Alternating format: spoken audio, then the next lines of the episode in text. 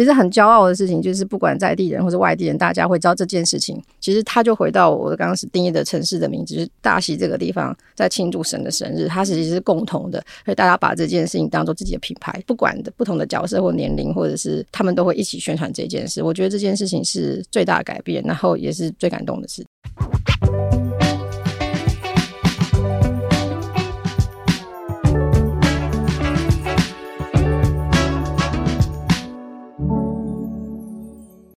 在设计里看生活，在生活里找设计。Hello，各位设计关键字的听众朋友，大家好，我是易欣，欢迎大家收听我们的新单元——设计新商业。在这个单元里，我们会透过不同的案例、设计的视角，带大家找到提升品牌价值的观点，还有利用科技元素提升使用者体验，促进永续与创新的方法。今天的节目，我们邀请到了大溪大喜的策展人刘真荣来跟我们聊聊设计力如何融入传统民俗祭典，艺术跟策展的形式如何加深在地社群的连结，同时也向外缔造更深的影响力。让我们一起欢迎真荣。Hello，大家好，我是真荣。其实今天这一集节目可以说是非常快很准的邀约，整个发想节目企划到录制只有不到三天的时间。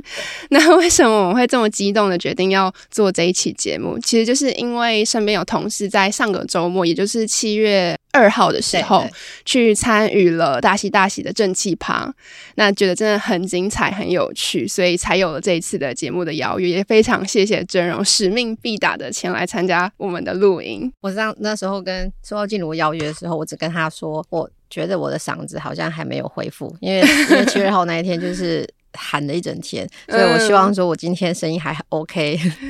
有带着那个活动后的那个余韵过来。那在节目的一开始，因为可能有一些听众朋友不是这么的熟悉大溪大喜这个民俗祭典的背景，嗯，那也想要请真荣先简单的介绍一下这个有大溪小过年之称的民俗活动、绕境活动的背景，以及你在这里面扮演的角色。OK，大溪这个地方它就是桃园的一个老城市，那他们每一年的农历六二四就会有关圣帝君的这个诞辰的老境，它已经维持了百年之久。大溪大喜大概在二零一八年的时候开始，他把这个只有两天的绕境或一两天的绕境，把它拉长变成是一个一个月，所以你可以想象，它就是农历六月。因为一整个月的整个全城市，然后他为关圣帝君诞辰，就是庆祝关公的生日，但是把它变成是一整个月的这个活动，嗯、所以我们可以说大溪大喜，它接下来其实它的概念就是从一开始就是这个月的起头，然后到最后的农历六二四一整个月，然后在大溪这个城市去展现出来这个城市怎么样在各个方面为关圣帝君庆生的这个活动，嗯嗯嗯。应该说是祭典。那在二零一八年那个时候，是什么样的机缘开启了真容跟这个活动的一个连接？对，连接。其实这很可爱，就是大溪大喜的业主，就是他其实是这个概念一开始来自有总策展概念的，其实是政府方，它是大溪木艺生态博物馆，嗯，那它是文化的单位，在大溪，他把整个大溪当做博物馆在经营的一个单位，嗯，那他们的里面的馆长有一天听到当时我。做白昼之夜演讲，因为二零一六、二零一七是当时我们公司做白昼之夜。那做完白昼之夜的时候，在外面一些演讲的时候，会去分享到我们怎么把台北城的某一个地方，像是西区或者是台大，怎么样变成是一个城市车站，怎么让大家那个晚上的时候看到整个城市。那这个概念让馆长听到了，他就会开始思考说。如果今天博物馆他们想要做了一个很像文化祭的事情，那是不是可以不要只是像活动，而是它是可以从全城市去思考，嗯，怎么样用一个整体策划的方式，它可能食衣住行娱乐，甚至还有更多的活动的展演，甚至有展还有演，整个在城市举办，嗯，所以他就很勇敢的就问我们公司说有没有兴趣去了解一下大溪，然后去。呃，为大溪做一个，当时他们的名字叫做大溪文艺季，回去文艺季去做一个策划，嗯嗯嗯，所以才开启了这个大溪大溪的这个序曲。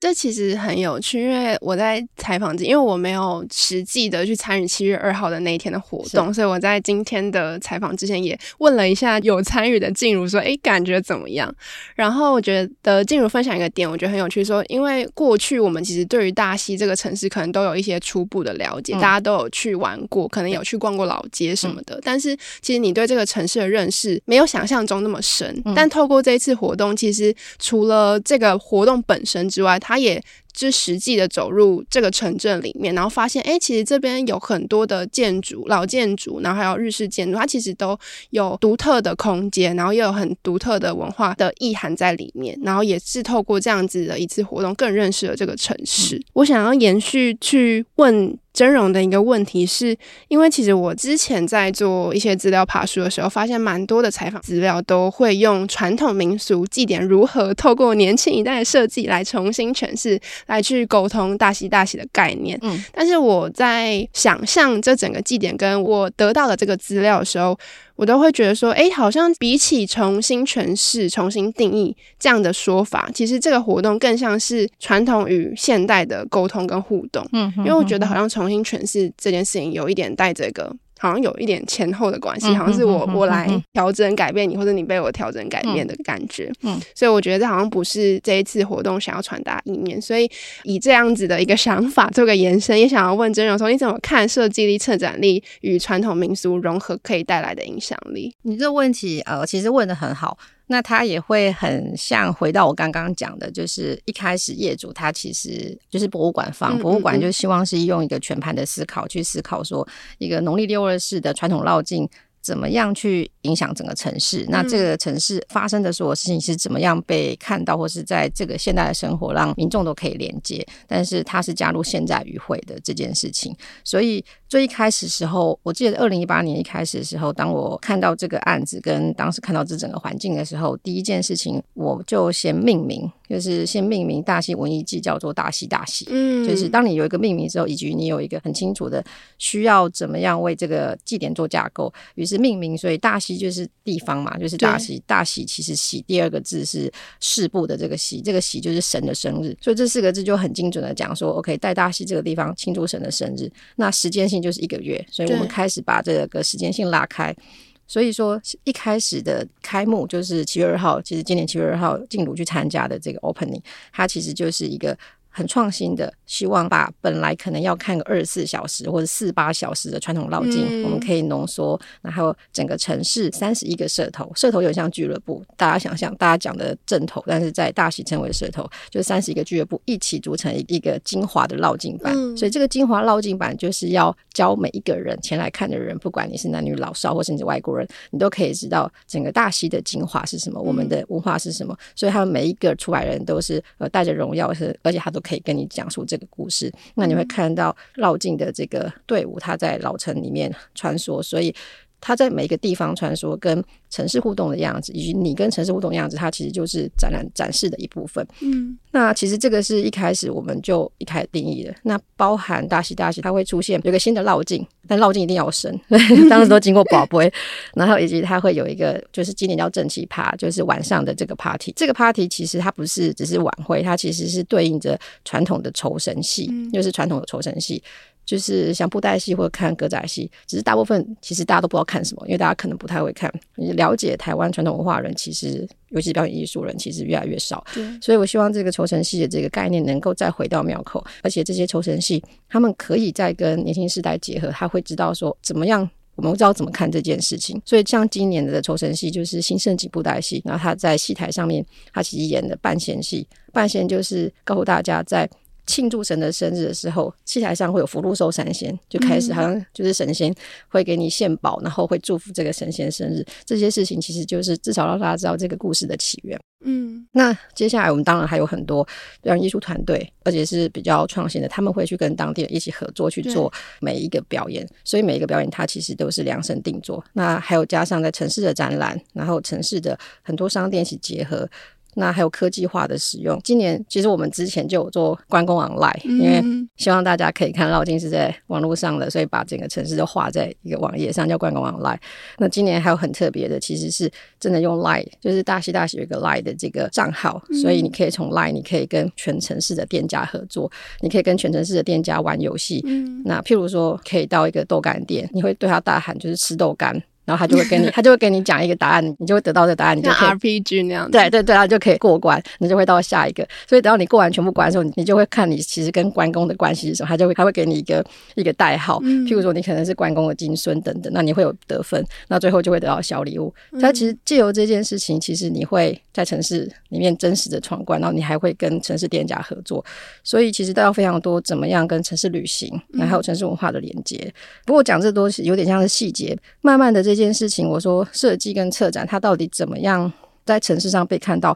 比较重要的事情是，我觉得每一件事情都不是一个展现设计，就是说，好像你是一个形式上面，你让他看到一件衣服，对，或者是你是让他听到一首歌，它其实都是全方位的。嗯、比较重要其实是要展示大西人他们在因为六二四的这个，就是传统六二四的这个关公庆生而展现出来的习住行娱乐的生活学。那这些生活学，它可能在这个时代，它会有不同的方式。呃，去演进，所以设计师去辅助这件事情的演进展现的方式，在整个城市被呈现。嗯嗯，对，我觉得它好像就是让民俗文化祭典这个，可能对于现在比较年轻世代来讲，好像有一点略远的事情，突然间我好像可以更容易可以亲近。比如说我熟悉的一些电子产品上面的 LINE 上面的操作，然后其实可以实际跟这里的商家、这里绕境的人。互动的时候，我就突然觉得这个距离变得很近。嗯，所以刚刚听郑总讲，我觉得有个感觉是，其实设计师在里面的角色很像是一个转译师的角色。嗯一旦我们了解这个祭典背后的含义，包含每一个跳将人他背后的故事，可能也许新的服装带出神明不同的形象，或是各个不同细节的活动，这些东西都突然变得很酷，然后突然变得很好亲近。对，就是比如说像我小时候可能就会觉得，哎，庙会绕境，对，可能声音很大，然后可能会有一点觉得可怕的感觉，然后觉得神明好好高好大，然后是可能会被吓到的那种印象。但是我觉得。透过这个方式转译的方式，就可以重新让对话开启。嗯嗯，其实它不止我们公司在转译，就是你刚刚说到每一个跟我们合作的设计师，他可能是服装设计，或者音乐设计，嗯，表演艺术，或是工业设计师等等，他们每一个人的工作都非常艰难，嗯、就是他们必须要先把自己可能放掉，对然后他们也要身为转译者，所以他要先了解这是什么。然后他可能还要结合传统的意识，所以还要了解传统是什么。接下来在他手上形成一个现在长的样子，嗯，所以那个拿捏其实非常难。然后每一个跟我们合作的设计师，其实也都经过非常大的压力，嗯、因为他不是说马上要做出来就让大家知道是谁，而是他在每一位设计师或是音乐家、表演艺术者，他们都要负担着，就是怎么样去转译，然后在这个地方呈现最好的样貌的状况，才有办法呈现大喜大喜的样貌。因为郑荣其实过去在大喜大喜之前也做蛮多次不同种形式的城市跟地方的策展，那对你来说，这一次这样子结合传统地方民俗祭典的策展啊，呃，你觉得最大在其中遇到最大挑战会是什么？因为要面对非常多人，其实对设计师讲话比较容易，嗯，对，因为我们用共同语言。可是其实因为我要面对的是很多在地的人，就是这个城市要呈现，其实是在地人去呈现，嗯、去呈现他们生活的样貌，去呈现绕境的样貌。在地人可能还有阶级，所谓阶级就是他可能是一些庙的主委啊、委员啊，然后每一个俱乐部都会有委员，这样都会有主委之类的。所以你怎么样让所有的像社呃社头的人，或是呃信徒、周边的商家、民众，甚至我们的业主、博物馆，大家都相信。相信我讲的话，可是我讲什么事情，就是我必须要非常清楚知道我们要做文化传承的这个价值，所以这个价值其实才能够让全部人都一起动员，然后去做这一件事情。嗯，就是他们是为了这个文化价值，然后愿意去突破，愿意去尝试。那这个事情在第一年的时候其实是比较难，但是第一年他们就开始发现到，应该说社区的人发现到有很多人关注我们，甚至他在民俗界，大家就开始发现有一个。祭典要大喜大喜，对。那有人会把它归为活动，但是有人发现它慢慢的去接近，呃，让传统语言可以被转化。所以等到了今年，其实甚至我们还有神跟神的交流，就是城隍庙跟城隍庙，就城隍爷，然后跟关圣帝君的交流。这件事情甚至到了就是神跟神的交流。那这些事情其实难度就更高了，是怎么样让另外一个另外一个庙，而且它是个超级大庙，它怎么样相信我们也是在做文化传承的事情，需要跟这个时代对话，所以大家就一起做这个大喜大喜的事情。刚刚郑荣其实有讲到，就是设计师参与在里面，其实。大家的困难度也非常的高。那在这整个策展的过程里面，跟各个不同领域的设计师在讨论的过程中，有没有比较有趣的激荡可以跟听众朋友分享？超级多啊！就是小子，其实我们最知名的就是廖小子的主视觉，嗯、因为廖小子主视觉从第一年，然后到现在的贯穿，所以说慢慢的你会发现大戏大戏 IP 非常清楚，对，就是一个一尊关公，然后以及还有龙，嗯、然后接下来神将，很有趣的是因为。呃，我们在两年前启动了个计划，要出一个城市立体书。嗯、那这个城市立体书，小子是视觉总监，嗯、然后他去做整个城市的设定。但是这立体书还有指示功夫设计，他就是指示他们一起操作这整个剧本跟他这些立体书的细节。然后我们从来没有想到立体书这么难。因为我们要画一个城市的故事，代表你要把全城市都画出来，嗯，所以我们就开始把全城城市的人啊、风景画出来。以及立体书原来这么难，因为它是要非常高手工的，跟它要折叠怎么做这件事。因为这个书到今年才也是疫情的关系，今年在整个正式亮相，中间其实非常多很艰难的，因为大家都面临到很大压力。嗯，那譬如说，这故事到底是什么？故事是不是精准的？然后以及到底怎么呈现整个城市？就是每个人都要一直画。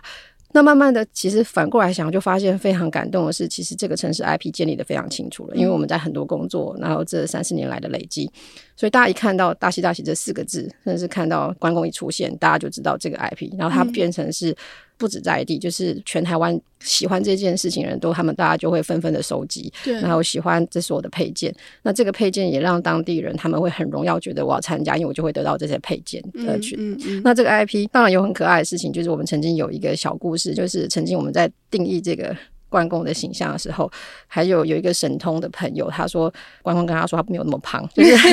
这是唯一一次他告诉我们他想要的事情，原来是他跟我说他希望他壮，他没有那么胖，就会有很可爱的故事。所以小子他其实非常有耐心，他一路定义。这个庙宇会城市 IP，以及这个 IP 怎么样在跟所有不同设计师合作，继续在发展不同的形式。嗯，像在今年我们的这个 IP，甚至大象设计，它一进来之后，它把这个 IP 变成是全城市的指标。嗯，对，那这些事情也就是非常难，就是你必须有它有一个清楚 IP，接下来设计师还要再进入，然后再做出一个城市运用的方式。所以我觉得这个是一个很大的工程，但是每一个人都合力的做完这件事情。因为其实，在整个大戏大戏策展过程中参与的。设计师非常的多样，对，也蛮跨域的，包含可能刚刚提到平面设计，然后也还有服装、音乐、剧场，然后内容互动，对，互动设计、互动设计等等。那我觉得这些设计师可能除了他以他自己的专业参与进来之外，他其实也从这样子参与民俗文化祭典过程中带走一些什么？是，是不是也有这样子的故事可以呃，阵容可以分享一下？其实很多很多，而且。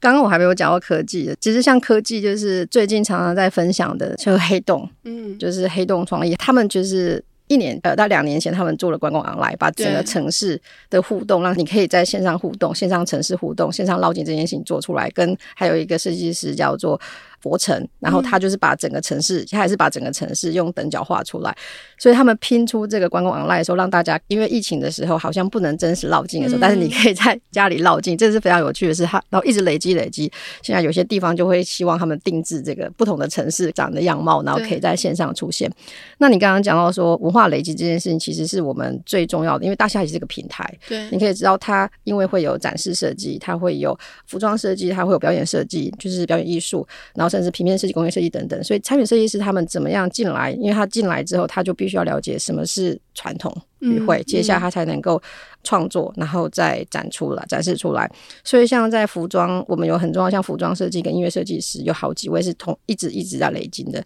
像童根生，然后还有小豪老师是我们的这种音乐总监，他一直帮我们定调这件事，就是柯志豪老师。然后服装设计上，李玉生他们其实每一年都在创作的时候，他们常常会进来之后，他带了一些元素。嗯、然后接下来他在呃外面，他在继续不同的地方创作的时候，他就甚至会再重新对标，甚至他发现他从这里得到养分，然后再继续去创作，然后再回来创作大戏大戏。那今年的我们有一首主题曲叫《红红》，然后我就觉得 我从来没有想到我公司要变成音乐制作公司，就是为了这一个这这个这首歌，然后这个歌居然还出现在就是所有的各大音乐频道这样，然后小树。歌，他甚至在七月二号那一天把它当做是今日之歌，然后大力放送《红红》这首歌。这首歌其实是柯志豪老师，然后跟童根生跟我们公司作词作曲。其实我们作词，小豪老师他就去做整个歌的制作。大家越来越斜杠，对，对，然后童根生他就是开始编曲。嗯。那这个歌其实它中间，因为童根生跟小何老师他们其实中西乐都是有非常高阶、很深厚的底子，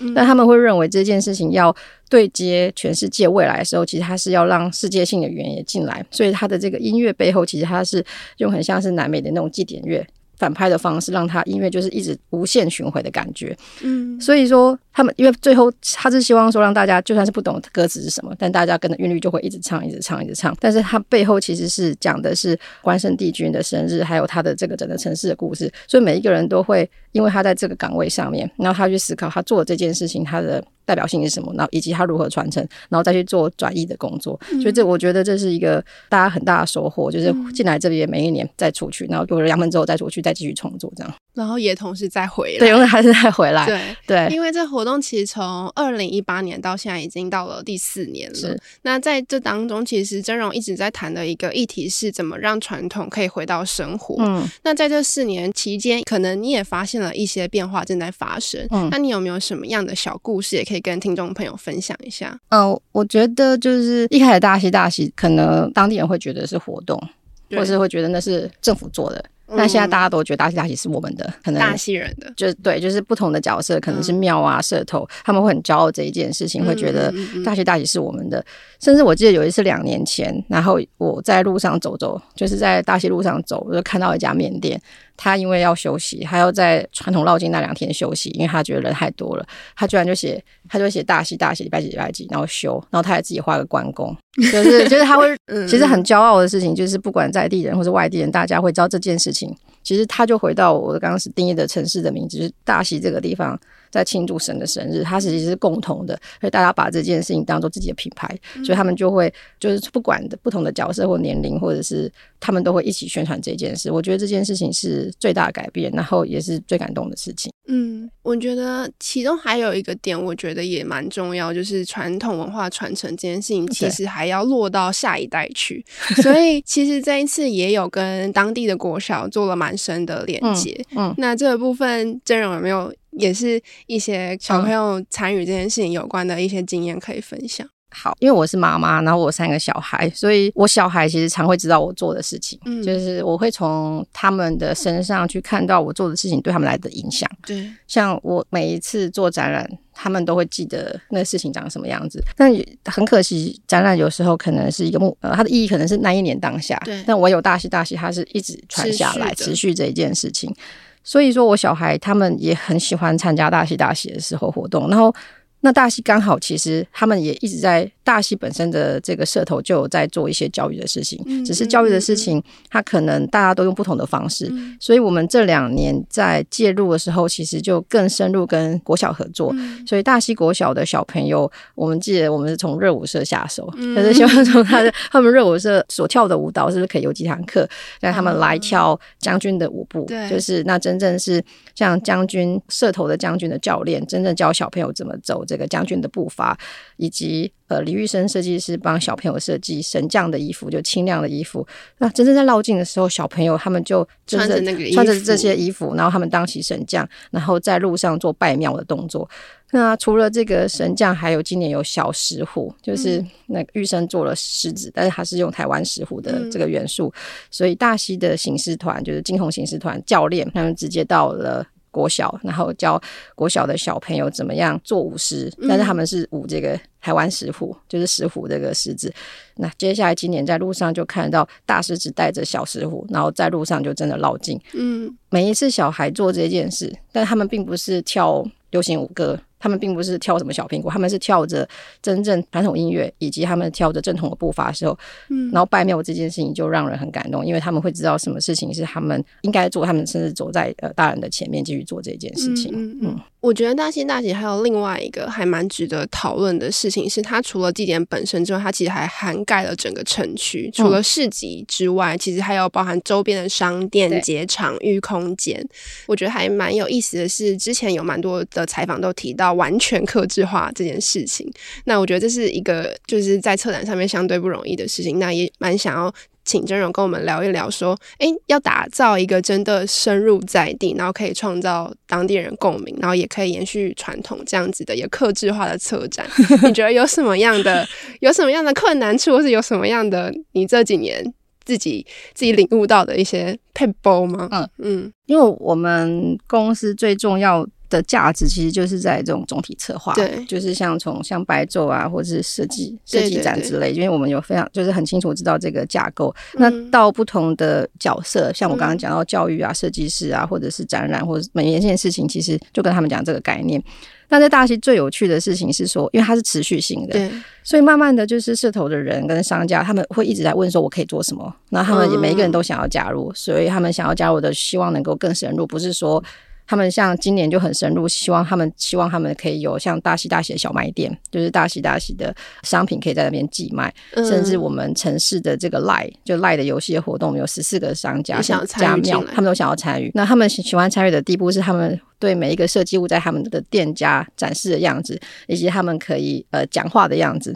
那他们都会很在意，因为他们会很很喜欢这件事。嗯我记得七月二号的时候，我看到有一个记者朋友，他有写一个文章，是因为七月二号那一天神有绕境，所以城市有香案桌，就是拜拜桌的呈现。那香案桌呈现其实从名家，就是自己的人家自己出来展示他们家面包店就面包店的样子，这样子。嗯嗯嗯、然后如果他是纺织店，他就会出现纺织店的样子的这个拜拜桌，就呈现每一个文化的样貌。那当我这记者朋友经过了这个香案桌的时候，香案桌的主人，然后还有小孩就会说：“欢迎帮我拍照。”然后你可以拿这个折页，甚 至甚至还跟他介绍香案桌本身。然后他们把大喜大喜的这个旗帜跟祭拜的这个商品放在一起，就非常不违和。而且它其实画面就是，因为我们其实做每件事情都是有按照礼俗跟我们知道在做什么事情才做的，不是就是很贸然的去做这些设计。所以他们结合在一起的时候，其实你就会发现。就是这个设计其实很自然而然的跟他们生活结合在一起，跟祭典结合在一起，然后呃，他们也会很喜欢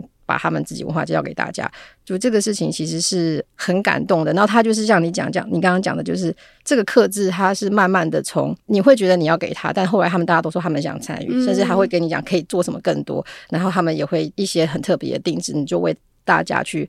把这个概念服务给大家，其实就会出现这些客制，真的是全大溪的人在共襄盛举。那我觉得还有，因为刚刚谈到的是比较是在地化的部分，嗯、然后还有另外一个比较宏观的角度是，是因为我其实，在大溪大溪的主页上面看到一个呃，大溪大溪的终极目标是希望可以带领台湾文化国际化，它成为一个国际化的庆典。嗯、呃，我想问的是，一个地方的民俗活动，那它的艺术性啊，参与度，或是文化性，或是好玩或有趣的程度，要到什么样的程度才可以让非同温层的人，或者是说，呃，甚至连外国人他都愿意参与进来？嗯、那你们在这想要达到这个国际化目标的过程中，有做了哪一些的努力跟巧思？其实并不是台湾文化国际化，是祭典祭典国际化这一件事情，嗯、就是文化祭典国际化这一件事情，就是这个文化祭典，它是希望是能够。大众沟通很清楚，甚至是国际沟通清楚的。嗯嗯。那这个概念其实我有的概念，但是政府其实因为文化部看到了大喜大喜之后，他也是他在前两年看到之后，他就开始重点复制。他发现这件事情是一个有策略架构，甚至他是可以跟国际对接的。对。所以他们就开始也很多的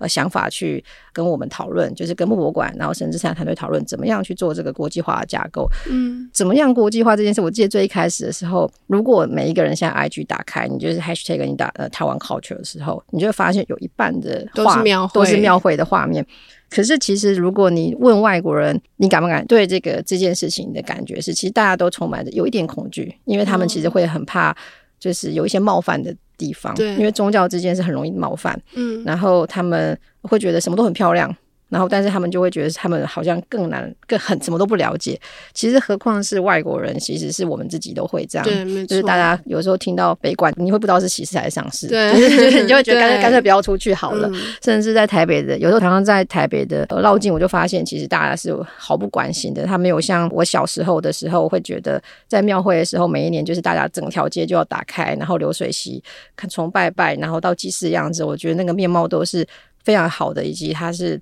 大家互动很清楚的，嗯，所以我就在想说，怎么样把这样子的呃文化继续传承下去，而且就是这个，如果这个城市是可以他们这个信仰已经维持百年，而且他们这个信仰还是有很大的驱动力。那他们继续这个驱动力很清楚的从就是各个方面都能够深化。那这些深化的事情加入设计，就是我让他们演绎出来，譬如说展示出来很清楚，告诉大家什么是他们的这个文化精髓。那在地人就会更喜欢这件事情，甚至他们愿意去呃研究，然后我们一起展现这件事情。嗯，那国际化这件事情就是怎么样？当你知道怎么讲。接下来你知道怎么样用不同语言讲，就是它变成是个没有国界的价值的时候，有时候这个设计或者这个概念它是没有国界的时候，其实大家就通了。就是你会知道我们的宗教宗教到什么样的地方的时候，其实可能呃这语言大家就大概知道，但是让它是可以每一个人都可以参与，每个人都知道它的这个生活性，以及它转译到像是用设计的方式去。讨论他做这个事情的价值，做这事情的可能艺术性、文化性的部分，那大家就可以 get 到这件事情，嗯、就是他可以截取这件事情。嗯、我刚才讲的可能有点深入，反正就是说，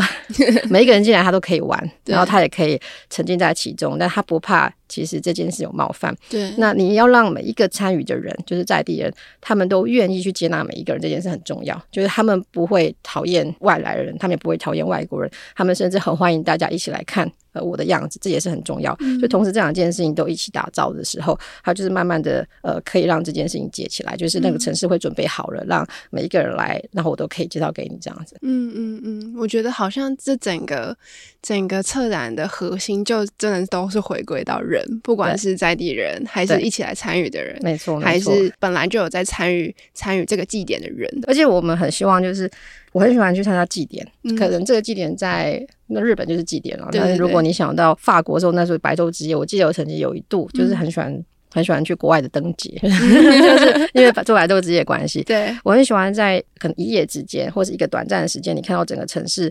驱动的样子，然后每一个人都会给你介绍他的状况。嗯、就像我记得当时在法国的时候，你就觉得整条街都是艺术家，然后他们就会跟你热情的分享，你可以去哪里看什么，你可以怎么看。我觉得祭典也是一样的事情，就是当这个整个城市驱动，嗯、有人就跟你讲故事，然后有人展示他的家，然后你也可以跟他一起游行。这件事情其实它就是像博物馆一样真实呈现。那这就是一个希望能够打造。嗯、那如果它又是双语的话，它就会变成是 一个你可以国际国际体验的方式。所以我们就是呃往这个方向在同时的。两方就是人，就是当地人，然后跟来的游客，同时都在继续的研究跟前进中。其实不管是策展人或者设计师，他跟在地的关系越深，他可以创造出来那个连接性也就越强。嗯，那其实郑荣在这几年，从一八年到现在，自己参与其中，我其实也还蛮好奇，就是这整个过程回馈到你自己的生命里面，有没有什么样的令你感动的一些小故事跟小瞬间，可以分享给听众朋友？你自己的。你自己的深刻的感受，其实有一个很可爱的事情，就是这个地方的人其实没有很在乎什么是策展人，嗯，就是这个名字有可能是在设计展的时候就是很响亮这样子，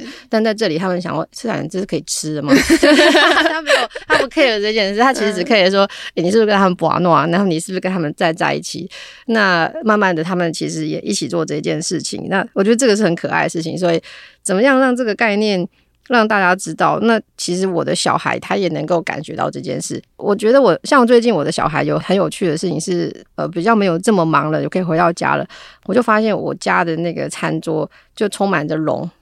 就是我小孩就画非常非常多的龙，然后他就跟我说，这是大喜大喜的龙。然后我女儿也跟我说，妈妈，下一次我跟你去，我可以就是跟那个小朋友一样穿那个衣服嘛，小神将的衣服嘛。然后他可以学神将的步伐嘛。我其实是还蛮感动的，因为就是你记不记得很多人都说不想让小孩接触这件事，他可能就是觉得他是可能会变坏什么。可是我们让这件事情变成是文化性的时候，然后我小孩甚至他会崇拜。他崇拜在庙会中，然后走路的小孩，他还跟我说，下次他可以跟我一起去做这一件事情吗？我觉得这是一个让我自己很感动的事，嗯、而且不止我小孩，我听到我很多朋友的小孩，他都说，诶，我小孩说他想要做什么，他有没有可能可以再去，然后他可以做什么事情，他可以学什么事情？那慢慢的，这也是社头他们很希望让大家能够继续学习的。我觉得这件事情其实就影响力就出现了。嗯，也是回扣刚刚郑荣所讲的，要做到在地的。人们都认同，然后同时激起在地的年轻人或是外地的年轻人对于传统祭典的好奇跟参与，同时连接周边的商家，嗯，然后吸引更多人共享盛举。这件事情其实是不是这么容易的。然后其实也是希望台湾的更多这样子的传统文化祭典，可以透过新的方式被转移，然后也让更多的认识，然后这个文化的无论是信仰概念或者是文化的本质，可以被传承下去。那今天真的非常谢谢真荣来到我们的节目。那因为这一期节目播出之后，距离关公生日当天还有一段时间，所以也想要邀请真荣和听众朋友简单的推荐接下来还有什么样值得参与的活动。OK，, okay.、嗯、大喜大喜它是一个月的时间。那开幕的时候，它会有一个浓缩版的精华绕境，还有正气趴。那如果没有参加到这两个的朋友，也不用担心，因为整个城市其实几乎每天晚上，就是你就会看到城市人他们在练习，他们要六二四出动出现的排练。嗯，那这个练习其实你就可以观赏。你其实只要现在每天你知道大溪，你知道晚上在庙口，你就会看到不同的可能是将军或者龙他们在练习。我觉得这件事情就是一个很好的展示，因为城市自己在展示，对，龙在练，那种龙在练习是在练习，然后看到人在练习，是不是很可爱？因为整个城市都在练习，这样一直他会一直练到六二四这一天，这样。然后呃，我们在每一周的周末，就是礼拜六、礼拜天，其实呃有一个叫正气学堂的，就是当地的妈妈啊，这一次其实有跟就是我刚刚说到的那个。立体书，然后跟小人小学合作，有一个很棒的教育团队，他跟在地的妈妈一起合作，然后去把这个说故事的方式传承下去。嗯，所以在地妈妈他们就开始毛起来讲故事。他们每一个礼拜六、礼拜天，他们就会在大溪的茶屋前面，然后把故事交给小朋友，就讲了这个故事跟小朋友一起分享。然后甚至他们小朋友都还可以戴上神教帽子，一起在旁边有真正的大溪的社头的这些教练会教每个小朋友怎么走这个将军的步伐。那还有我们有个很帅的展览，那个展览其实是记录了呃大西将军他们就是百年传承的这个动态，嗯、然后甚至有互动，就是跟三师一起三师设计一起做的，他们非常厉害，他们把他们去做的这个互动设计，然后你会看到这个百年的神将步伐的流传，然后你如果在里面跳跳这个步伐，那你其实也是流传的一部分，